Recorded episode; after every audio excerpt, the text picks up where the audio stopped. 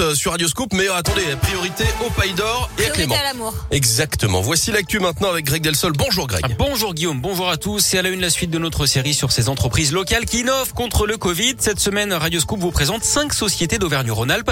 Leur particularité, la crise sanitaire leur a donné de bonnes idées. Deuxième épisode ce matin avec DTF Médical.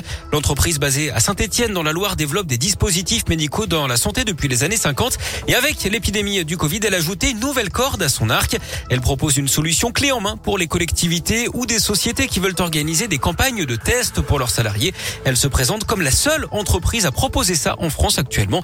Il suffit de mettre à disposition un local et l'entreprise s'occupe du reste. Écoutez les explications de Franck Ferrua, le directeur marketing dispositif intègre la gestion du dépistage via un professionnel de santé, un soignant habilité. Donc selon le nombre de salariés, il y a des forfaits d'une demi-journée ou d'une journée. Et concrètement, l'entreprise ou la collectivité n'a plus qu'à proposer ce service à ses salariés. À l'issue du processus, le salarié, soit il est négatif, il peut regagner donc sereinement son poste de travail, soit il est positif et donc du coup il s'isole et le dépistage euh, le vend en poupe parce que très clairement, si on prend euh, sur une entreprise de 100 employés, si 30% de l'effectif est absent, nous on a valorisé 120, 130 000 le coût pour l'entreprise, sachant qu'une dizaine de dépistages par an peuvent coûter 20 euh, 000 euros. Donc il y a un vrai delta, une vraie économie pour l'entreprise. Le dépistage se fait évidemment sur la base du volontariat. Le résultat des tests est connu, lui, en un quart d'heure.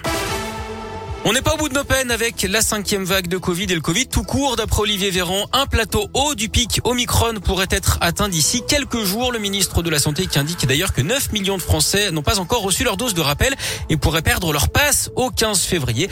La vague d'hospitalisation, elle restera très lourde jusqu'à la mi-mars avant une baisse progressive et très lente. Ça, c'est le président du conseil scientifique qui le dit.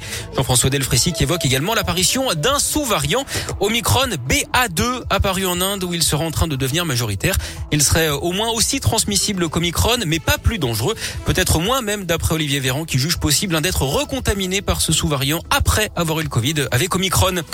Le drame s'était produit au lendemain de Noël, le 26 décembre dernier, à Amberieu, en Bugey, dont l'un, une quinquagénaire tuée par un mari qui avait ensuite tenté de mettre fin à ses jours.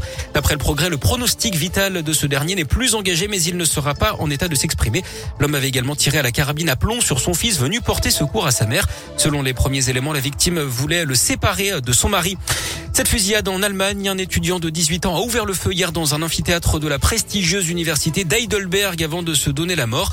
Une jeune femme a été tuée, trois autres étudiants blessés. D'après les premiers éléments, l'assaillant inscrit en sciences souffrait d'une maladie psychique de longue date. La Coupe d'Afrique des Nations de foot endeuillée. Hier, une bousculade a fait huit morts, dont un enfant et une cinquantaine de blessés devant le stade de Yaoundé avant un match entre le Cameroun et les Comores. Un bébé aurait également été blessé. Il se trouve à l'hôpital dans un état stable. La bousculade aurait eu lieu au moment du contrôle du pass sanitaire à l'entrée du stade. Du basket, ça joue ce soir à l'Astrobal. L'Asvel accueille le Bayern Munich à 21h en Euroleague. En tennis, Rafael Nadal s'est qualifié pour les demi-finales de l'Open d'Australie. L'Espagnol a battu le Canadien Chapovalov en 5-7 et plus de 4 heures de jeu. À suivre également euh, ce matin, Gaël Monfils face à l'Italien Matteo Berrettini dans deux heures maintenant. Et puis en cyclisme, des nouvelles rassurantes. Degan Bernal, le Colombien vainqueur du Tour de France 2019, est victime d'un grave accident hier à l'entraînement. Il a percuté à l'arrière d'un bus. Il souffrait de plusieurs fractures. Il a été opéré avec succès. Intervention neurochirurgicale au niveau de la vertébrale.